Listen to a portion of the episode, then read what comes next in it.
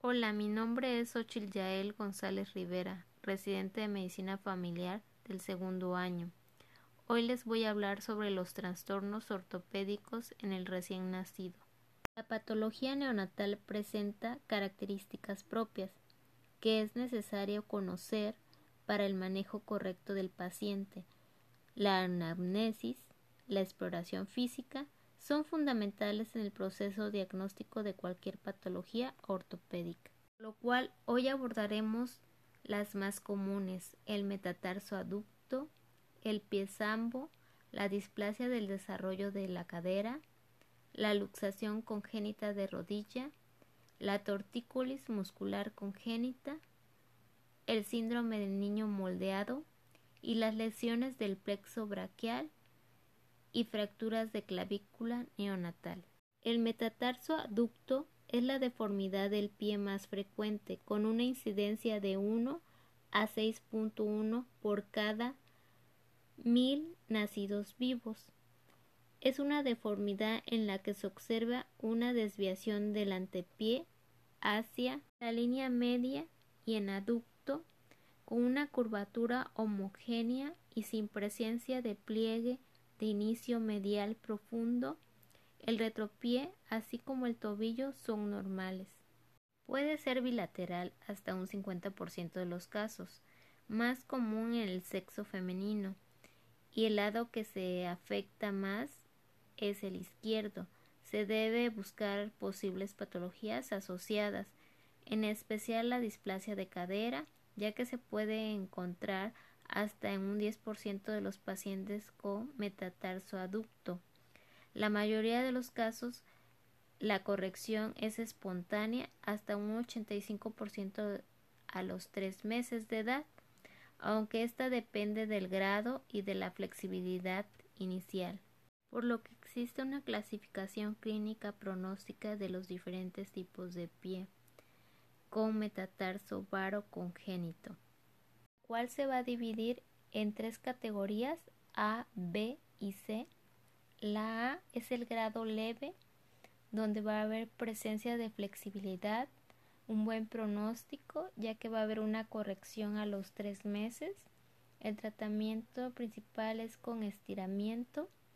La B es grado moderado, flexibilidad fija, necesita corrección principalmente con yesos correctivos, la C severo, el grado y la flexibilidad va a ser rígida, necesita de corrección, principalmente de yesos correctivos y si no hay una adecuada resolución a partir de los dos años, cirugía.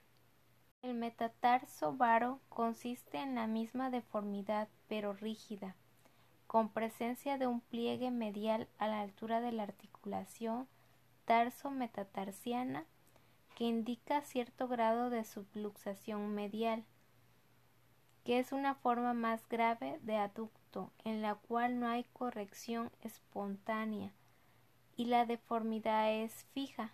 El pronóstico, así como el tratamiento, dependerá del grado de flexibilidad que presenta el niño.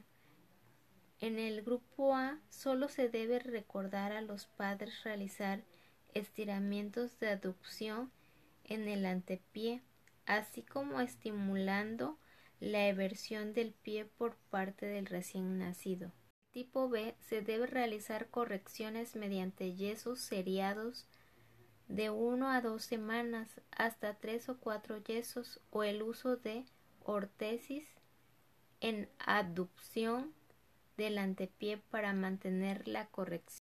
Los pies más rígidos necesitarán de yeso seriado en la primera semana de vida, aprovechando la lasitud ligamentaria de los neonatos.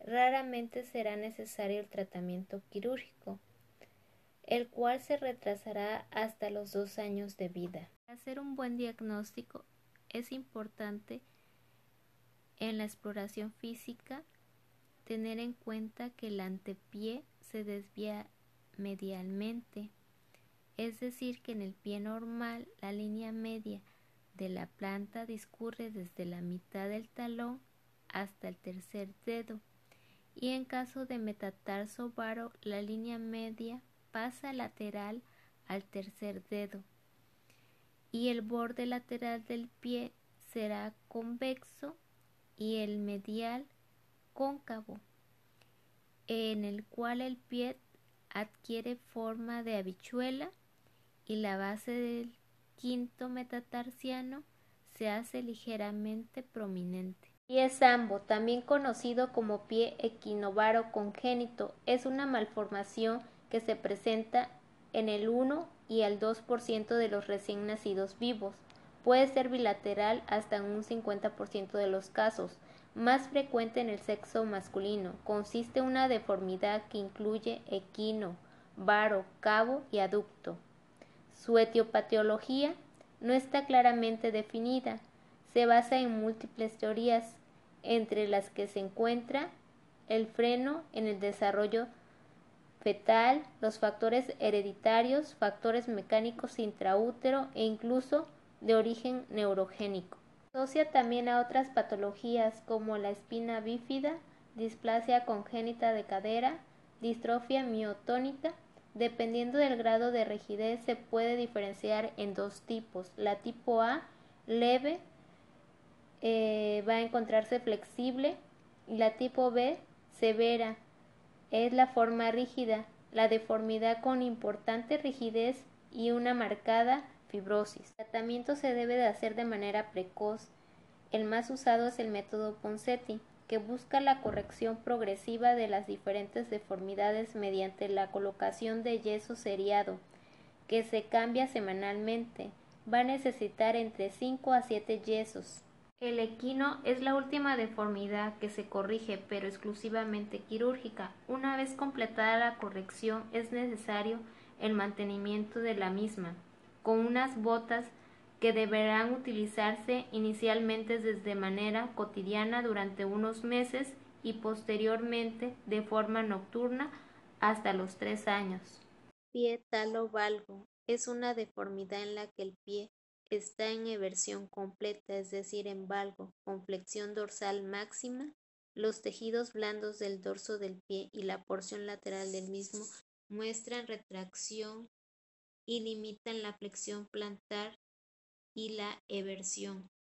Radiológicamente son pies con una estructura normal ósea.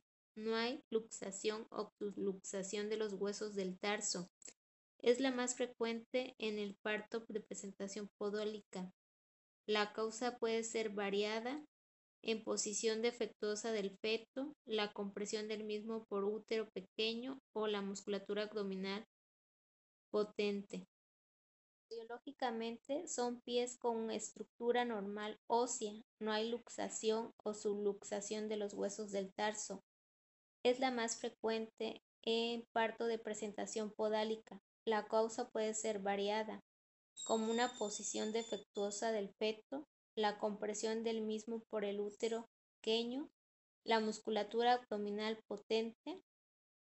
Aquí en la exploración física el pie es flexible, se inicia el tratamiento con manipulación y en la mayoría de los casos los músculos van adquiriendo tono y el pie va equilibrándose espontáneamente. Esto se resuelve sin problema, siendo necesario en ocasiones la utilización de yeso cerrado.